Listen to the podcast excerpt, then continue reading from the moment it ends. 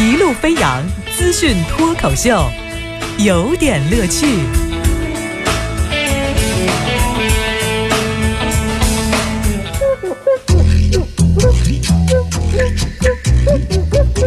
有点有评，加叙加意，中心思想，有点乐趣。今天的有点乐趣的，我们的这个脱口秀主题呀、叫做骗来骗去。嗯，刚刚过完了三幺五，反正大家呢都明白了一个基本的道理。什么道理呢？就是俺们那个大妈们呢，还是没事的，让她去跳跳广场舞吧。毕竟这个世界上有一句话是怎么讲的？世界上本没有路，走的人多了也就有了。世界上本没有广场，跳舞的大妈多了，哪里都可以是广场。啊，那么为什么要让他们去跳广场舞呢？跟三幺五有什么关系？这又不是一支舞，对吧？那么能合成最炫小苹果吗？呃，什么意思呢？就是人家说。不跳广场舞的大妈的生活可能是这样的：手拿一个电极式暖手宝取暖的王大妈，抢了八十八元的 AA 制的红包，接到儿子打来的电话，她关掉了华佗治疗仪，喝了一口都快凉了的藏红花。从座充里头站起来，呃，电话里说儿子新买的路虎变速器坏了，在 4S 店要换六个火花塞。儿子打电话说身上没钱，大妈非常娴熟的连接了隔壁没有密码的 WiFi，使用了网银。求答案，大妈在三幺五电视节目组工作了多久？这这个完全没有信任了，那骗来骗去有意思吗？知道最近你有没有听说那个早年间有一段子是这么讲的，说，呃，万国博览会就是上海那个就是世博会的前身叫万国博览会。说那年在巴黎的时候，说中国的这个国酒茅台呀、呃，去了以后，并没有引起足够的关注，因为人家喝的都是洋酒啊，喝的都是红酒，就我们突然拿一白酒，老外不太接受，呃，又不是我的干，是吧？这个时候呢，就说是我们的这个很聪明啊，茅台酒的负责人就把这个一瓶。白酒呢，就砰一声的打到了地上，把它打碎了。后来这个酒香四溢，满这个大厅都是这个酒的味道。老外们提着鼻子来了，啊，这个浓香型啊，什么浓香型？你一看就不是个中国通，这是凤香型。嗯，什么？这是酱香型？不，这是什么香型？啊，他们就讨论是什么香型，就提着鼻子跟狗一样的就。就围到柜台前了，然后说这个销售一空，并且当年拿到了巴拿马金质奖。这消息您一定听过这故事，但是最近呢，茅台酒在这个被质疑获得巴拿马万博会金奖进行虚假宣传这件事情，而且说，那你请你们把这个奖牌的获奖奖牌拿出来给我们看一下好不好？奖状也都行啊。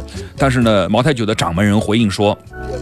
哎，到底得什么奖不重要，反正我就哎，那就当金奖吧，是吧？你没必要争论这个事情，有意思吗？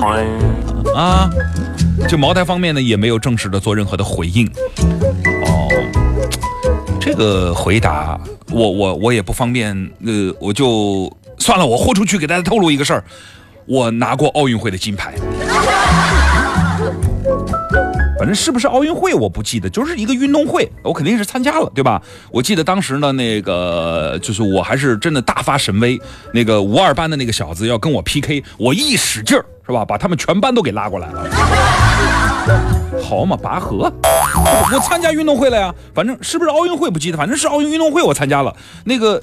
就后来奖牌我也丢了，别人问我拿什么奖，那我就我就跟他说金奖呗，对吧？反正奖牌也没了，得什么奖什么重要吗？无所谓的，反正对吧？反正我得过呀。就这么讲，我奥运会金牌的事情你们都相信了吧？哎，别的我不想说，我就昨天看到一条数据。二零一五年的春节前前夕啊，这个五十三度的飞天茅台的市场的零售价降到一千块钱左右，市场价平时的最高值的一半都比这个价钱高。在不少的电商平台，飞天茅台的零售价已经跌破了九百块。很多业内人士表示说，走过三年的暴力发展的之路，飞天茅台的经销商已经无奈的进入了微利时代。微利时代，你看着吧，马上该进入小时代四。灵魂没赚头的时代了。好，说完这个之后呢，再来说说，你这骗来骗去很没意思嘛？你说的坦诚的是吧？最近呢，这个全国人大代表、中铁隧道集团的副工程师王蒙树在回答记者提问的时候呢，就特别表示说，那个发展高铁呀，哎，很困难。啊，困难在哪儿呢？这个，这这主要是没钱啊！你看我这现在有这么多的贷款，三万多亿，每年的光三万多亿的利息都要这个一千八百亿，是吧？你算算看，我这个如果我把这个钱给到了余额宝，我们就挣钱了，马云就惨了。是吧？这个我们我们是在给银行打工，所以你知道我们这个铁路建设热情不高，所以导致我们高铁发展不好，是因为我们没有钱。嗯，高铁票卖的现在已经比飞机票贵了，他们还没钱。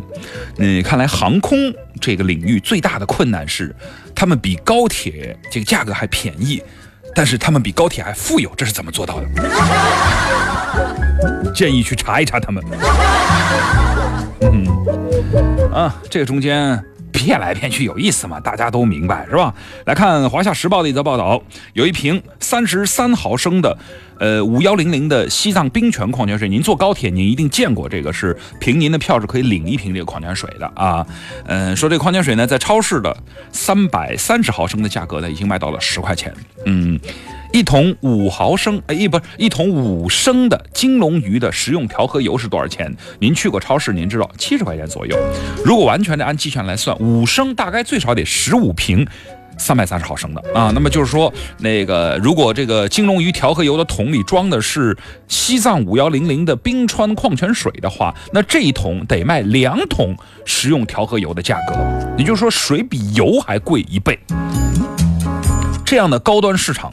仍然是外资的天下，这是后来的第二句话哈。说到说，依云矿泉水在原产地法国卖四块到七块。在咱们这儿呢，您去超市看看哈，呃，有那个打特价都在十一块钱，星级酒店呢卖到了四十，甚至最贵的卖到八十块钱。业内人士说啊，像依云这种矿泉水，每一级经销商推高成本至少百分之五十，多则百分之两百，加上广告营销等等，最终消费者购买价格是产品进入中国市场成本的四到五倍。